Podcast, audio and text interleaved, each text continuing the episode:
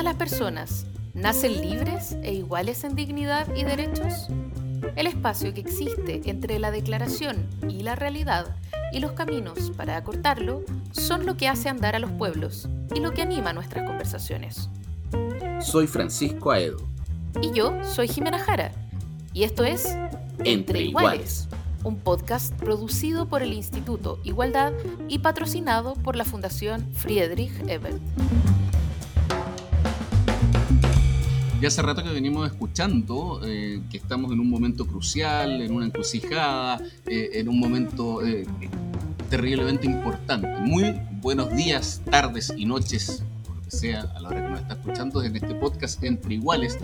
Estamos frente a una elección que todos han catalogado, como decíamos, de lo más importante quizás de los últimos años. Y quizás en paralelo corre otra discusión que es mitad académica, mitad netamente contingente, que tiene que ver con el tema de la participación electoral, con la participación y con la abstención también, que ocurre en las diferentes elecciones de diferente tipo que existen hoy día en Chile. Y yo creo, Jimena Jara, no sé qué es lo que opinas tú, que eh, el tema de la abstención se ha instalado así como, eh, porque de alguna manera lo que se ha instalado es por una parte la participación, pero por otra parte la no participación. Es una de las cosas que también se viene conversando, digamos, en los últimos años, ¿no? Sí, o sea, como a mí me parece, y, aquí yo quiero reconocer eh, a Marta Lagos, que estuvo entrevistada en una, en una versión anterior de este podcast eh, y que nos dio un baño de realidad cuando nosotros hablábamos de más participación, de menos participación, de la mucha participación en el plebiscito, y ella nos llamó al, a la sensatez y dijo, oye, si mm. siempre estamos hablando de la mitad del padrón o menos. Eh, a mí me parece que esa, o sea, de eso estamos hablando, eh, y en ese espectro hay variaciones que generan eh, impacto y que inciden muy fuertemente en los resultados, ¿no? entonces, eso es como para que partamos de una base de sobriedad esta conversación y también cuando vayamos a votar, no esperemos que vote el 70% del padrón porque eso no está pasando en Chile. Entonces, bueno, ¿cuáles son las causas de que eso no esté ocurriendo? ¿Qué va a pasar si votan los más jóvenes? ¿Están votando los más jóvenes o no están votando? Mm. Yo creo que todas esas son eh, parte de, de lo que hoy día tenemos que ir desentrañando. Sí, y de alguna manera separando quizás la parte como qué es lo que está pasando desde hace años a lo que va a ocurrir, digamos, en, en un próximo domingo, por decirlo de alguna manera. Y para eso, ¿qué te parece, Jimena, si conversamos con nuestro invitado, que es experto precisamente en el tema de abstención, en el tema de participación? Él ha trabajado bastante este tema, es profesor del Instituto de Sociología de la Universidad Católica, es sociólogo y máster en Sociología de la Universidad Católica y es PhD en Ciencias Políticas de Michigan. Estamos hablando de Matías Barkstedt. Con él vamos a conversar ahora en este, en este podcast Entre Iguales. Fabuloso. Bueno, y para conversar de estos temas que veníamos ya comentando con, con Jimena, estamos eh, con Matías Barkstedt, eh, a quien agradecemos eh, por estar con nosotros acá en, Entre Iguales en este podcast.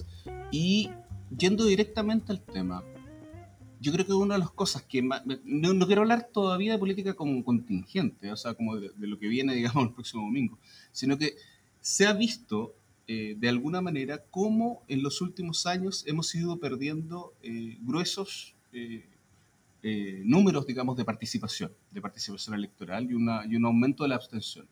Ahora, eso está siempre, y, en la discusión siempre se comenta, digamos, que está relacionado directamente con el tema si es voto voluntario o voto obligatorio. más allá, tratando de, ir un poco más allá, que yo sé que influye en, en demasía el tema que sea obligatorio o no, ¿Cuáles crees tú que podrían ser como los principales ingredientes para ese aumento de la abstención electoral que ha habido en los últimos años? Más allá de lo legislativo, digamos, eh, ¿a, qué se debe? ¿Qué es lo que les sale a ustedes, por ejemplo, los estudios que de repente pueden realizar también? Matías.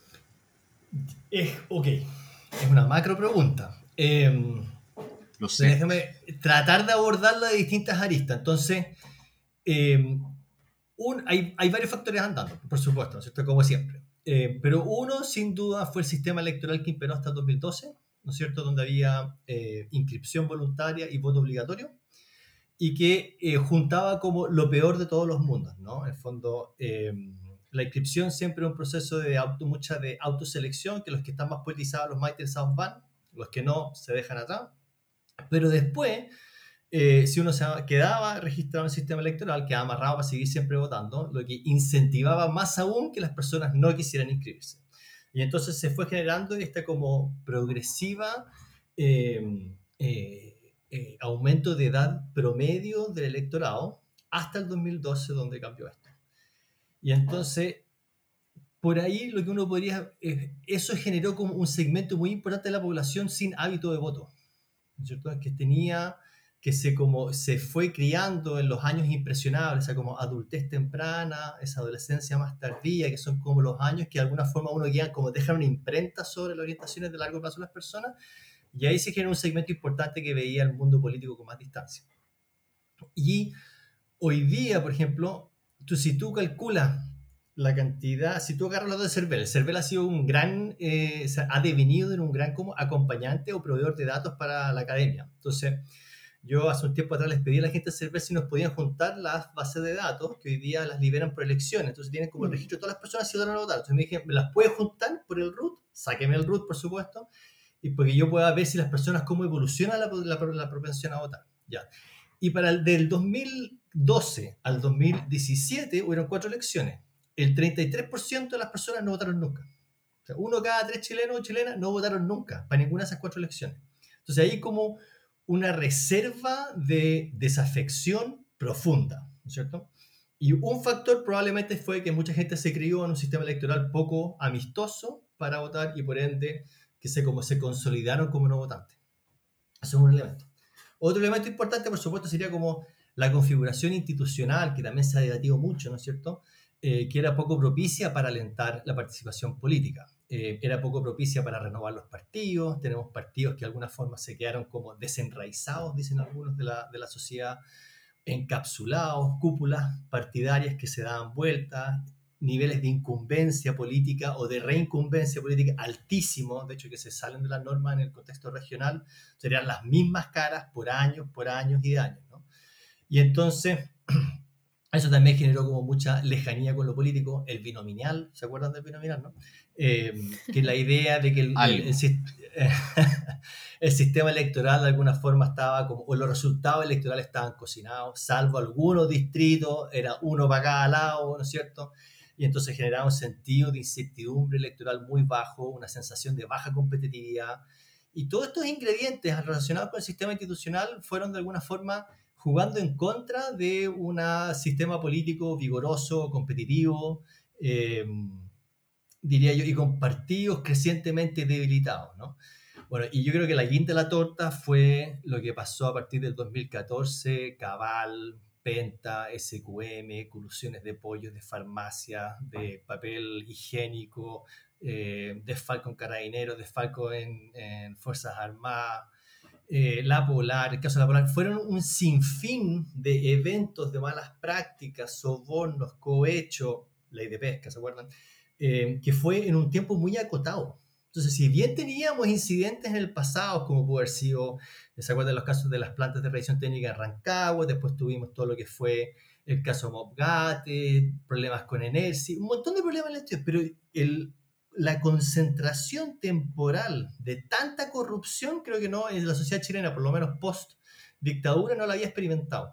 Yo creo que esa fue la guinda que mató, que mató ¿no es cierto?, em, eh, la inclinación favorable de las personas hacia el sistema político y que una de las formas que se manifiesta en que no votan. Entonces yo creo que lo que tenemos en Chile es una reserva importante, estamos hablando, yo creo que dos de cada cinco votantes que básicamente no van a votar nunca o tendría que haber un nivel de polarización que ojalá no lo veamos, ¿no es cierto? Así como extremo para que las personas perciban que las diferencias entre quienes son gobernantes son tan fuertes, ¿no es cierto? En política pública, en programas de gobierno, en orientaciones programáticas, que los motiven. Pero yo creo que hay una gran reserva de personas que no van a votar. Matías, eh, a propósito de, del votar y el no votar, eh, cuando hablamos de más participación y menos participación en un sistema como el actual, con voto voluntario, eh, las fluctuaciones son siempre eh, de alrededor de menos del, del, 50%, ¿no? O sea, hemos tenido votaciones del 46%, del 42% en la segunda vuelta de Michelle Bachelet, hemos tenido en general, entre el 46 y el 49 se mueve más o menos la participación, salvo el plebiscito eh, de la prueba y el rechazo, que fue como wow, y fue como un 50,1%. Eh, entonces, como que, wow, ahí salió todo el mundo a votar, pero igual es la mitad del padrón. Eh, entonces, lo que sí hemos notado es que eh, estas pequeñas fluctuaciones tienen efecto y tienen un efecto importante. Y tú decías recién que la polarización puede ser un estímulo para salir a votar. Y lo que tenemos hoy día es una segunda vuelta sumamente polarizada, donde y polarizada, digamos, en términos reales, porque uno está en la izquierda o en lo más izquierda del espectro y el otro en lo más a derecha del espectro, pero además la conversación tiene que ver con eh, los miedos, ¿no? con, los, con los miedo, el miedo del comunismo y el miedo de la instalación del fascismo y de la reducción de, derechos eh, democráticos. Entonces, eh, es una elección súper polarizada y en contextos en los que la conversación se polariza, en el pasado, por ejemplo, en la segunda vuelta de Piñera, eh, lo que vimos es que muy fuertemente fueron las clases eh, más acomodadas las que lograron sacar a votar a sus votantes ante la posibilidad de un empate, por ejemplo, entre Piñera y Guillermo. y lo que te quiero preguntar es si tú ahora piensas que frente a la polarización de esta elección podría suceder algo igual, es decir, que veamos en Vitacura, en Las Condes, eh, en, las tres comunas, digamos, a todo el mundo saliendo a votar y a las mamás arrastrando a sus cabros también a, votar, eh, versus un mundo popular que podría definir mucho de esta elección en torno a si participa o no participa, lo mismo el, el mundo rural. No sé cómo lo ves, Matías.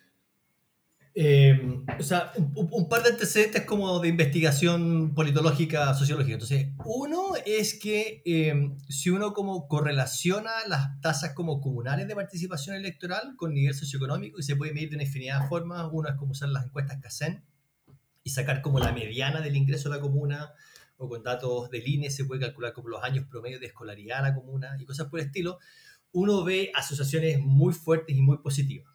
Eh, entonces, a medida que la comuna en general tiene en promedio más recursos socioeconómicos expresados de distintas formas, se tiende a, votar más. Y es una regularidad empírica bastante universal, mm. diría yo, bastante universal. Eso se ve en muchas partes. que Hay toda una teoría que habla de los recursos, de cómo los recursos materiales eh, se transforman en, en, mayor tiempo, mayor disponibilidad, interés en participar.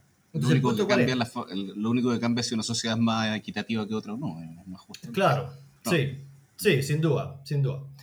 Em, y entonces, y por ahí entonces, por teoría de recursos, em, por defensa de posiciones ideológicas em, que, que, están como hoy día más en minoría, hasta noviembre de 2021, estaban más en minoría, yo creo que las comunas, las tres comunas, pero sí, la de las tres comunas salieron con fuertes registros de participación. Incluso para mayo 2021, que fue una elección igual que el plebiscito que la derecha votó muy poco, el mundo la derecha, ¿cierto? Pero esas comunas votaron fuerte y esas comunas eventualmente después sacaron a, a, Orrego, ¿no es cierto?, en la gobernación de Santiago eh, y cosas por el estilo. Eh, entonces, para efectos de ahora, yo creo que van a salir a votar fuerte, que, pero nuevamente, en el contexto de que son comunas que siempre votan alto, 60%, 65% del padrón siempre vota ahí. Eh, entonces eso lo deberíamos ver de nuevo, yo creo, el próximo, eh, próximo domingo. ¿O domingo? Sí, próximo. Sí, exactamente. El, subsiguiente. Sí, subsiguiente. Estamos grabando esto el, el 10. ¿Y eso eh, le da una ventaja base a Cast, por ejemplo? O sea, son comunas, yo no sé los números exactos del tamaño de los padrones electorales de estas tres comunas, cuánto nos suma entre las Condes de Pitacura y Lo Barnechea, pero tampoco creo que sean números tan grandes. No sé si superaremos los 400.000 votos en esas tres comunas, algo por ahí, y siquiera menos, 300.000 por ahí. Eh, le da una reserva de votos importante, sin duda, eh, pero no creo que sean, pero yo creo que en el fondo cualquier candidato de derecha importante, una presidencial, esos son esos votos son el supuesto, en el fondo. Donde se mm. gana la elección no está ahí, hay que ir a buscarlos en otras partes. Eh, porque esos votos, pase lo que pase, van a ser votos muy fidelizados con el mundo de derecha, ¿no?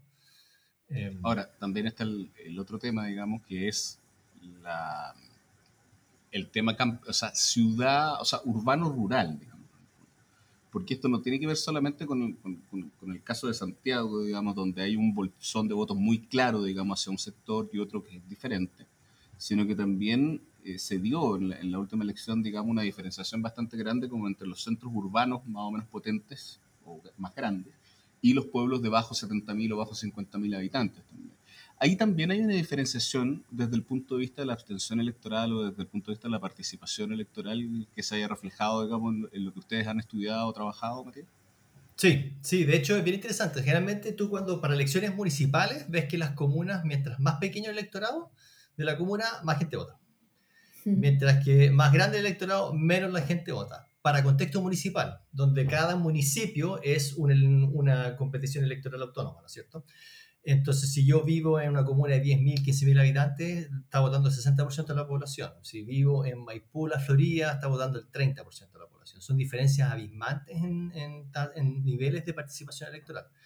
En cambio, para elecciones presidenciales se invierte la relación y son las comunas con más habitantes donde uno puede ver, eh, controlando por nivel socioeconómico y varias variables como simultáneas, donde uno puede ver más participación.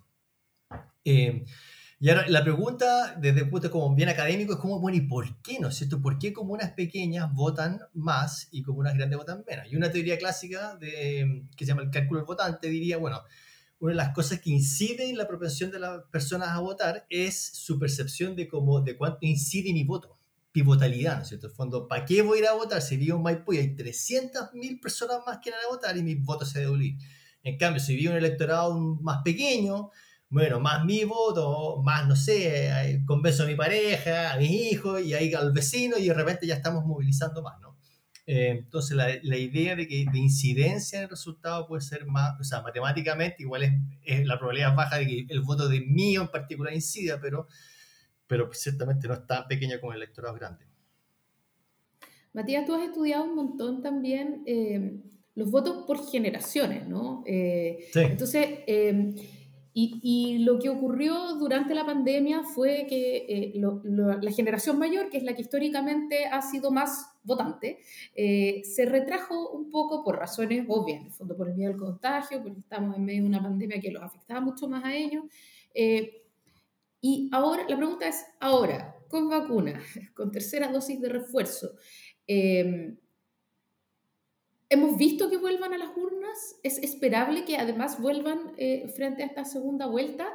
Eh, esa es una de las preguntas. Y la otra es eh, si con un candidato joven servirá eso para que las generaciones más jóvenes se sientan motivadas a ir a votar o, o no hay cero incidencia en eso. No, yo creo que hay alta incidencia en el tema etario. El tema etario está, está jugando importante. Eh, y el tema etario es súper difícil de, desde como ya un punto de vista bien académico, desentrañarlo, porque en el fondo la edad también es el inverso de, eh, de la generación que uno nace, ¿no es cierto? Cuando yo tengo 45, pero también nací en cierta generación.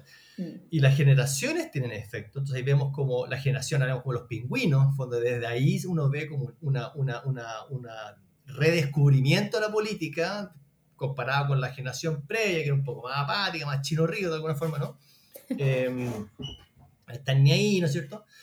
Em, pero por otra parte, las personas mientras cursan el ciclo de vida también van experimentando distintas situaciones, eh, a veces eh, inserción en el mercado laboral, tener familia o no tener familia, que son también cosas que te van alterando tus orientaciones valóricas. Entonces, lo que podemos ver, creo yo, que hoy día que juventud por generación, por efecto cohorte, ¿no es cierto? Por el periodo que les nace, les toca nacer, eh, tienen disposiciones bastante más progresivas, son los que están como de alguna forma, todos sabemos, ¿cierto? Más em, materializando y empujando agendas eh, de corte más progresivo. Em, y por otra parte son jóvenes. Los, los jóvenes también tienden a ser más liberales y más progresistas que los más viejos. Y los más viejos, por su lado, por ciclo de vida, son más conservadores. Eh, no sé si la, cercanía a la muerte de alguna forma transforma a las personas más conservadoras o no. Eh, y, y, a su vez, por crianza, por socialización, por periodos históricos que le tocaron vivir, también tienden a ser menos progresistas. Y entonces se está generando este, como esta, esta, esta alineación etaria entre juventudes a favor de Boric y, eh, y personas mayores eh, a favor de Cast. Y eso creo yo, la, la dinámica etaria cohorte lo explica bastante bien en ese sentido. Ahora, finalmente acá se puede dar una lucha final desde el punto de vista de la movilización. Te lo pregunto porque en el fondo incluso ha, habido casos en los cuales en algunas elecciones, primarias o, lo que sea, digamos, se ha planteado eh, desde el punto de vista de algunos comandos incluso la, la, idea de, ok, si va a votar mucha gente me conviene a mí, si va a votar menos gente no me conviene a mí. Es algo que, que, que se conversa muchas veces, para un lado y para otro, digamos, y, y, y en diferentes ocasiones. ¿Es factible conversar o pensar eso? Por ejemplo, te, pregunto, eh, yo he escuchado comentarios de algunos analistas que dicen que, por ejemplo, si votan menos de 6 millones y medio, eso podría favorecer a un determinado candidato y no al otro. ¿Ya? Es, buena, idea, te estoy dando una...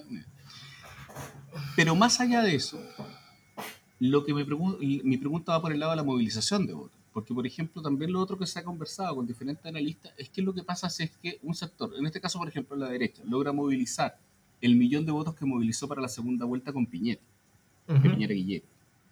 O, para el otro lado, para hacer el, mismo cálculo, ¿qué pasa si es que la izquierda logra mover, por ejemplo, ese millón de votos que entró de alguna manera para el plebiscito? Entonces, el, incide, o sea, el, tema de la movilización de, ese recurso, de ese recurso electoral, digamos, en el fondo, ¿va a ser lo que va a decidir probablemente la próxima elección? Claro, yo, o sea, probablemente sí. O sea, es súper es súper interesante lo que pasó en el plebiscito y, la pregunta de Jimé sobre el tema de, de, las edades tampoco la, la, abordamos completamente, en el fondo, y para conectar con eso, en el fondo, entre plebiscito y mayo, pero en el fondo, ¿qué pasó en plebiscito? Como todos sabemos, hubo una presencia juvenil importante, las personas de mayor edad tenían un mayor riesgo objetivo de contagio y de mayor problematización de la, eh, del cuadro, entonces en masa dejaron de votar. Y por ahí una explicación de por qué le fue tan mal a la derecha, sobre todo en mayo. Estamos mm. hablando de que en mayo la derecha saca 20... ¿Cuántos escaños tiene la Convención Constituyente? La derecha debe tener como 30 y tantos escaños, no, le da por ahí. Y ahora sacó... son 37. 37 escaños y hoy día con el mismo sistema electoral, con distintas configuraciones de independientes, pero y ahora sacó... Eh, republicanos más Chile, bueno, ahora fueron separados republicanos y Chile vamos, pero estamos en torno a 68 escaños, algo así, ¿no? Entonces es abismal la diferencia de cómo le fue en una, en una elección y otra. Y por ahí el COVID puede haber sido como uno de los ingredientes importantes en el sentido de que el riesgo de exposición eh, está concentrado en los más viejos y como leímos antes, en las personas más viejas también hay mayor eh, concentración de voto de derecha eh, por la forma que se está configurando la oferta electoral. Eh, y eso sería una posibilidad. Ahora, el tema, el tema como que, el otro tema que señor Francisco está es, es, como si la movilización electoral atrae, es capaz, si, de los, si los partidos políticos y las campañas son capaces de hacer una movilización electoral tan dirigida que logran atraer justamente a, a esos grupos, ¿no es cierto? Lo que les interesa que traigan al electorado. Y eso no sé si tiene la tecnología los comandos para poder hacer eso, ¿no es cierto? Si tienen esa capacidad de identificar como georreferencial, eh, georreferenciar perfiles ideológicos en las poblaciones. Sabemos que algunas formas, algunas comunas ñoñoas, dentro de las comunas de alto ingreso más de izquierda, quizás Vitacura la más de derecha, ¿no es cierto? Em, pero no sé si logran un una, una, una, nivel de sofisticación tan alto. Eh, mi impresión es que no. Y lo otro es que tampoco el, una cosa desde el punto de vista como académico, nadie perdona, idea. Perdona, Matías, solamente para complementar, por si acaso. Ahora, la pregunta también que me haría yo es si es que vamos para allá también. no ahora. Sí, sí. No, yo creo que vamos para allá y todo el tema de, bueno, todo el tema de Big Data, Machine Learning y todas estas cosas que están haciendo con eh, Social Media, por ahí, por ahí eventualmente, ¿no? Eh, y lo otro, pero, pero el, otro punto es que yo creo que nadie sabe a ciencia cierta el perfil ideológico de los no votantes. Este grupo importante de la población que no vota o que muy baja probabilidad que vote, que quizás algunos se animaron a votar para el plebiscito ante el prospecto de un cambio institucional de magnitud, ¿no es cierto? Pero que después muchos dejaron de ir a, como a cerrar el proceso en mayo. Claro, eh, entonces, el, el, mundo no votante yo creo que es un mundo si tuviera que utilizar en el fondo, sacar como los promedios ideológicos, como de escala izquierda-derecha, el mundo no votante con el mundo votante, creo que no sería muy distinto. Entonces, en promedio. Em, entonces, ir, movilizar más o menos gente, y en principio yo creo que. Eh, disculpen el ruido eh, no sirve, no, no, no, es, no, es seguro, no es seguro para nadie. Yo creo que puede, hay como fluctuaciones aleatorias, eso es lo que lo que pasó en el plebiscito. Creo que el prospecto ideológico de un cambio institucional estaba mucho más afín a personas más de izquierda, centro-izquierda, ¿no es cierto? Centro, igual, incluso el mundo como derecha liberal, centro, centro-izquierda, izquierda, estaba de alguna forma movilizado y convocado por lo que estaba pasando en el plebiscito, y por ahí aparecieron entonces eh, los resultados que, que, aparecieron. Pero eso después cambió, en noviembre cambió dramáticamente, ¿no? Eh, Totalmente. Totalmente, pues, y eso fue como la gran sorpresa. Yo, creo que mucha gente creía que Boris salía en primera vuelta. Y... Claro, ahí, hubo un, error de mirar y también una fluctuación, o, una fluctuación que no fue fácil de medir, ¿no? Eh, yo te quiero preguntar, sé que te trajimos, eh, te invitamos para hablar de participación, pero yo voy a ser como el alcalde que te llevó engañado para chillar, porque te quiero preguntar por redes sociales, ¿no?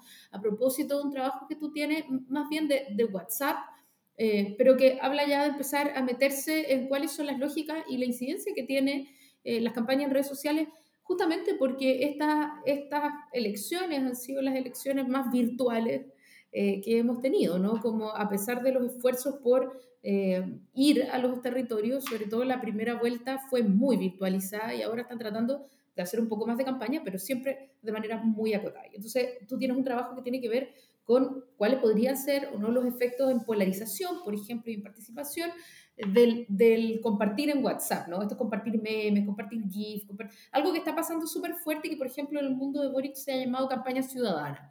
Eh, ¿Tiene incidencia en el voto, en el número de votantes, o, solo llegan estas cuestiones a cámaras de eco? Esa es una primera pregunta.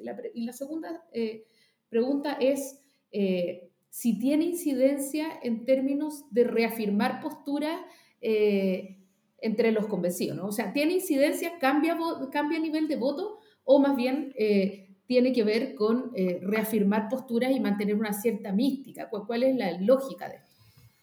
Yo, yo soy bien pesimista con las redes.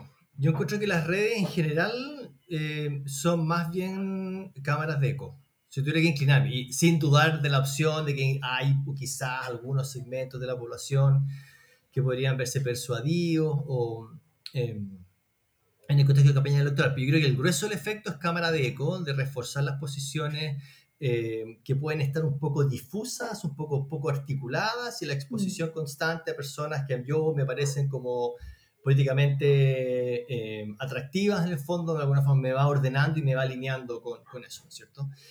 Em, no obstante, lo que sí nosotros encontramos en ese estudio, que hay, o sea, en efecto está como la, el, el, en la literatura habla como de, la, de, las consecuencias favorables y las no tan favorables o, casi perversas de las redes. Entonces, el lado negativo de las redes, en el fondo, está la cámara eco, que yo creo que todavía se discute en la literatura como, como de, de redes si es efectivamente una cámara eco y hay como excepciones, situaciones excepcionales pero también tiene este lado favorable de politización de las personas, ¿no es cierto? En el fondo, si es que mis cercanos, y que al final la política pasa por los cercanos, no pasa mucho por discutir con gente que yo no conozco, para yo, salvo para los tuiteros fanáticos, ¿no es cierto?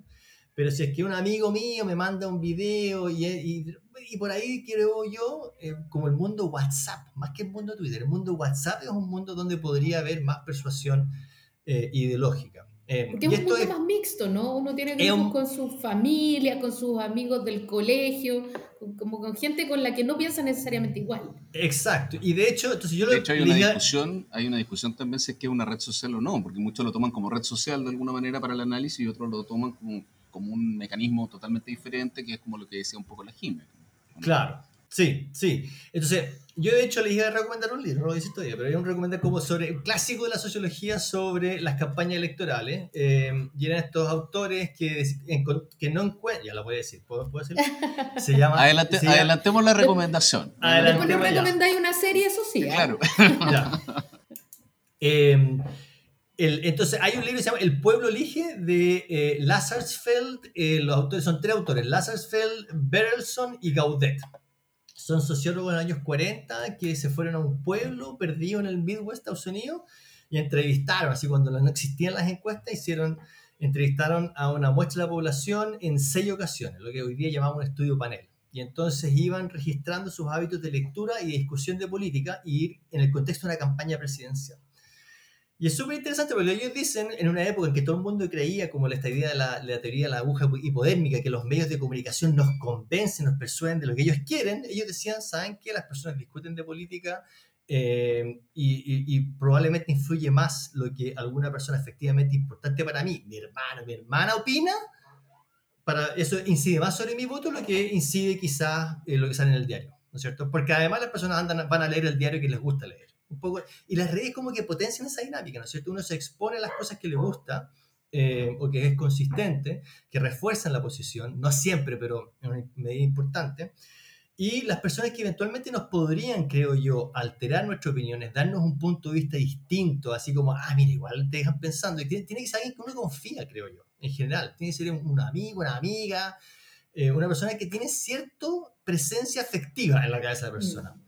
Y por ahí WhatsApp es el que logra eso, ¿no es cierto? Como estábamos hablando antes. Yo creo que nadie en Twitter cambia de opinión, pero por el medio del WhatsApp quizás se produce. Lo que nosotros veíamos en ese estudio que sí también se lograba como la gente que hablaba más de política en WhatsApp, toda esa gente sí sabe más de política y aprende más de política. No solo hay que como ver los noticiarios o leer las columnas para aprender de, de, tener, de, de, construir una ciudadanía informada, sino también esta plataforma tecnológica uno podría pensar que es un medio cuando se hay una base de interés político en el grupo que puede potenciar en el fondo el, el, ideal de una ciudadanía informada. Ya, ya, que te adelantaste a la recomendación, te voy a hacer una última pregunta, porque quiero preguntarte, para mí es como muy vital a nivel de sociedad. ¿Es reversible la falta de participación en la abstención? ¿Tú crees, que, pues ¿tú crees que se puede revertir o, es algo ya irreversible y que solamente se podría revertir con un voto obligatorio? Con una ley.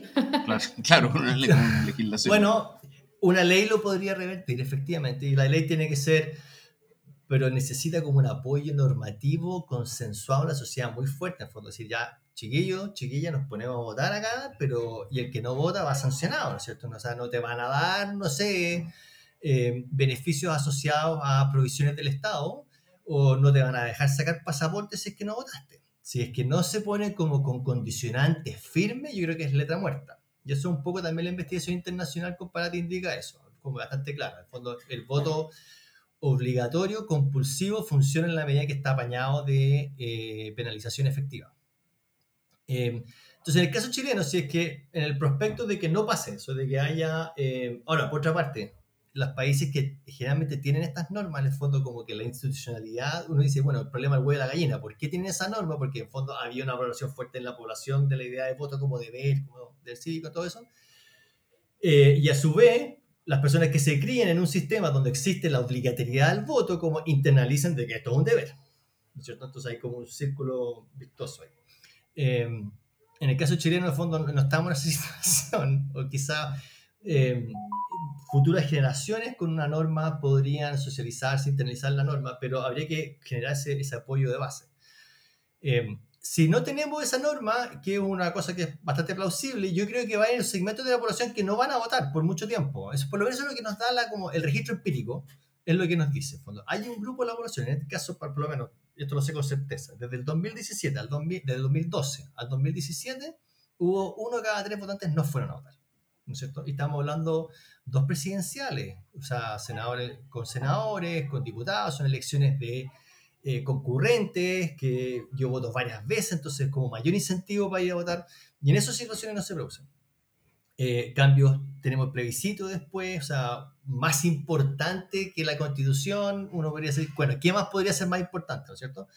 Eh, y, tenemos 50% de la población que vota. Entonces, yo creo que la única salida en el contexto de sin modificación legislativa sería eh, cambio vía reemplazo generacional. Que nuevas generaciones que entran a la sociedad vayan de alguna forma progresivamente, y esto a través como cultura cívica en los colegios, empoderamiento de los organismos representativos en los establecimientos educacionales, ¿no es cierto? Ir como curtiendo de nuevo esta cultura de la democracia. Eh, y de ahí eh, ver de alguna forma que con el paso de un par de generaciones, em, los, los, chinos ríos que, que, de, los, de los 70 y 80, ¿no es cierto?, sean progresivamente reemplazados por generaciones que tengan un sentido de ver cívico más agudizado. Y eso se introduce vía socialización. ¿no? Em, yo no, no, veo mucha salida a, a eso. Ahora, lo que sí, lo que sí hay, que y una cosa que yo sí hemos sacado un par de artículos sobre eso, pero no tenemos datos hasta, hasta ahora, hasta mayo, o sea, hasta noviembre, en el fondo llegamos hasta el 2013 en ese, en ese, artículo en particular, que veíamos como los efectos de las generaciones, controlando por la edad, que es todo un, un rollo metodológico, pero en el fondo lo que sí se lograba pesquisar ya en el 2013 era un alza leve en la tasa de participación de las juventudes, que coincidían con los pingüinos. Donde gente nacía entre el 90 y el 95. Eh, y ahí se empezó, pero ahí, ahí quedamos cortos, se nos, se nos cortó el tiempo eh, y no supimos qué pasó después. Una cosa que quiero hacer es como hacer una versión 2.0 de, de esa investigación para ver en el fondo 2017, donde ya hay una eh, eh, presencia importante del Frente Amplio, que nuevamente hay un tema con mm. Juventud y Frente Amplio, ¿no es cierto? Eh, ya para el plebiscito, ya para mayo, ya para noviembre, donde esos grupos en el fondo están eh, consolidados. o sea, quedan ciernes la, la, hipótesis de la, de la repolitización, al menos de una generación, de la generación pingüina.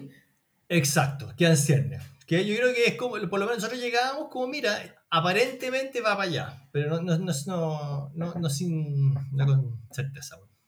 Esperaremos la segunda temporada. Oye, Matías, eh, ¿hay alguna otra recomendación que nos quieras hacer? Eh, ¿O esa era tu recomendación? Y Oye, ya, pero déjame darle más, defender más mi recomendación, pues no, es lo único que tengo. Eh, Muy bien. Háblanos más de este. Ok, dale, dale. Oye, Laserfeld no sé si necesita ser más, más defendido, pero está muy, muy defendido, claro. Bueno, pero es lindo ese libro porque es súper sencillo. En el fondo, yo, por ejemplo, cuando estudio a. Em, los, los, estudiantes, cuando yo, enseño sociología, entonces muchas veces están como con la gran teoría en la cabeza y que leen Habermas, ¿no es cierto? Todos estos como teóricos contemporáneos. Y de repente esto de llegar y hablar con encuestas es como suciarse las manos, ¿no es cierto? Pero eh, ese, ese es uno de los como ejemplos clásicos, esto está publicado a fines de los 40, donde con mucha simpleza, con mucha agudeza, eh, agudeza con, con capacidad analítica, van leyendo los datos y reconstruyendo todo un relato a partir de los datos que ellos logran levantar en esas encuestas. Eh, y hasta por lo menos los 90, 80, 90 era el modelo, como la visión dominante, que las campañas electorales refuerzan y cristalizan lo que ya está latente en la población. ¿no? Mm. Eh, y de ahí se unas teorías que, sobre medios de comunicación que pueden ser distintas, eh, que, que, hablaban más y efectos más poderosos, como la idea de agenda setting, ¿no cierto? Prime y cosas así. Pero un súper buen libro, creo yo, para leer en el contexto de la acción que estamos eh, y que conecta también bien con la idea de que mucha de la política y de los cambios ocurren en el seno de grupos pequeños, ¿cierto? Eh, consiste con la idea que WhatsApp puede ser más una agente de movilización política, que, de cambio de opinión política que como, Twitter, ¿cierto? Facebook. Más WhatsApp, menos Twitter. Si uno quiere persuadir, yo creo que yo haría eso, sin duda. Para tomar en cuenta entonces. Eh, Matías, eh, muchas gracias por haber estado con nosotros en este podcast Entre Iguales. Eh, te agradecemos y que estés muy bien. Muchas gracias por habernos dado hartas luces respecto al tema de la abstención, la participación y todo. Gracias, Matías. Bueno, le agradezco a usted la invitación. Las opiniones vertidas en este podcast solo representan a las personas que las emiten y no necesariamente a la Fundación Friedrich Ebert ni al Instituto Igualdad.